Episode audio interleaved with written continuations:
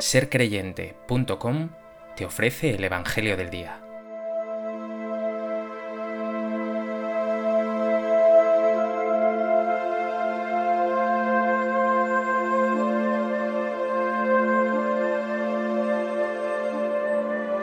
Del Evangelio de Marcos. En aquel tiempo, Jesús atravesó de nuevo en barca a la otra orilla. Se le reunió mucha gente a su alrededor y se quedó junto al mar se acercó un jefe de la sinagoga, que se llamaba Jairo, y al verlo se echó a sus pies, rogándole con insistencia, Mi niña está en las últimas, ven, impón las manos sobre ella para que se cure y viva. Se fue con él y lo seguía mucha gente que lo apretujaba. Había una mujer que padecía flujos de sangre desde hacía doce años. Había sufrido mucho a manos de los médicos, y se había gastado en eso toda su fortuna, pero en vez de mejorar, se había puesto peor. Oyó hablar de Jesús, y acercándose por detrás entre la gente, le tocó el manto pensando, con solo tocarle el manto, curaré. Inmediatamente se secó la fuente de sus hemorragias, y notó que su cuerpo estaba curado. Jesús, notando que había salido fuerza de él, se volvió enseguida en medio de la gente, y preguntaba, ¿quién me ha tocado el manto? Los discípulos le contestaban, ¿ves cómo te apretuja la gente y preguntas, ¿quién me ha tocado? Él seguía mirando alrededor para ver a la que había hecho esto. La mujer se acercó asustada y temblorosa al comprender lo que le había ocurrido. Se le echó a los pies y le confesó toda la verdad.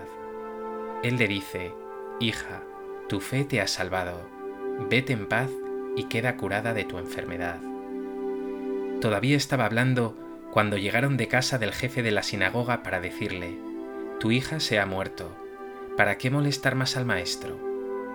Jesús alcanzó a oír lo que hablaban y le dijo al jefe de la sinagoga, No temas, basta que tengas fe. No permitió que lo acompañara nadie más que Pedro, Santiago y Juan, el hermano de Santiago llegan a casa del jefe de la sinagoga y encuentra el alboroto de los que lloraban y se lamentaban a gritos, y después de entrar les dijo, Qué estrépito y qué lloros son estos. La niña no está muerta, está dormida. Se reían de él, pero él los echó fuera a todos y con el padre y la madre de la niña y sus acompañantes, entró donde estaba la niña, la cogió de la mano y le dijo, Talita Kumi, que significa, Contigo hablo, niña, levántate. La niña se levantó inmediatamente y echó a andar. Tenía doce años. Y quedaron fuera de sí llenos de estupor. Les insistió en que nadie se enterase y les dijo que dieran de comer a la niña.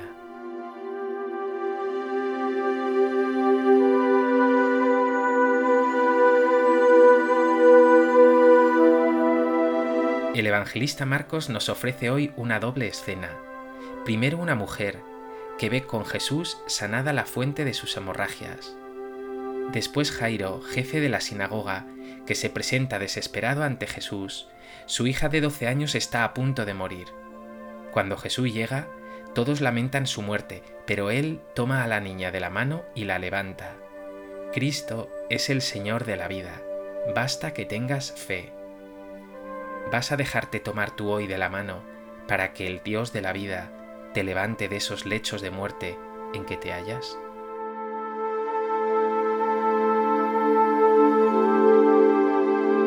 A propósito de este texto del Evangelio de Marcos, me gustaría compartir contigo tres reflexiones. En primer lugar, quiero que contemples a esa pobre mujer que padece desde hace años flujos de sangre. Por si fuera poco, los médicos únicamente han empeorado su situación. Si en tiempos de Jesús una mujer era considerada temporalmente impura durante la menstruación, una mujer con flujos continuos de sangre era una impura permanente, una marginada total, una descartada social. Pero su fe es enorme. Piensa, con solo tocar su manto quedaré sanada. Y así sucede, se secó la fuente de sus hemorragias y notó que su cuerpo estaba curado. Jesús obviamente se da cuenta de que una fuerza ha salido de él. Alguien le ha tocado. La mujer lo reconoce temblorosa. Pero ante Jesús no hay lugar para el miedo, al contrario, no la reprende, sino que con una ternura increíble le dice, Tu fe te ha salvado, vete en paz, has quedado sanada de tu enfermedad. Así es Jesús, solo la orla de su manto consigue lo imposible, su gloria y su poder son maravillosos, infinitos. Mírate ahora a ti. ¿Qué te quita a ti la vida? ¿Cuáles son tus heridas? ¿Qué es lo que te desangra? ¿Tu pecado? ¿Tu tristeza? ¿Tu inquietud permanente?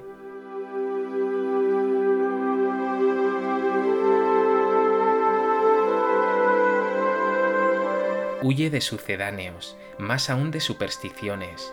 La sanación y la vida están en Cristo Jesús, el Señor de los señores.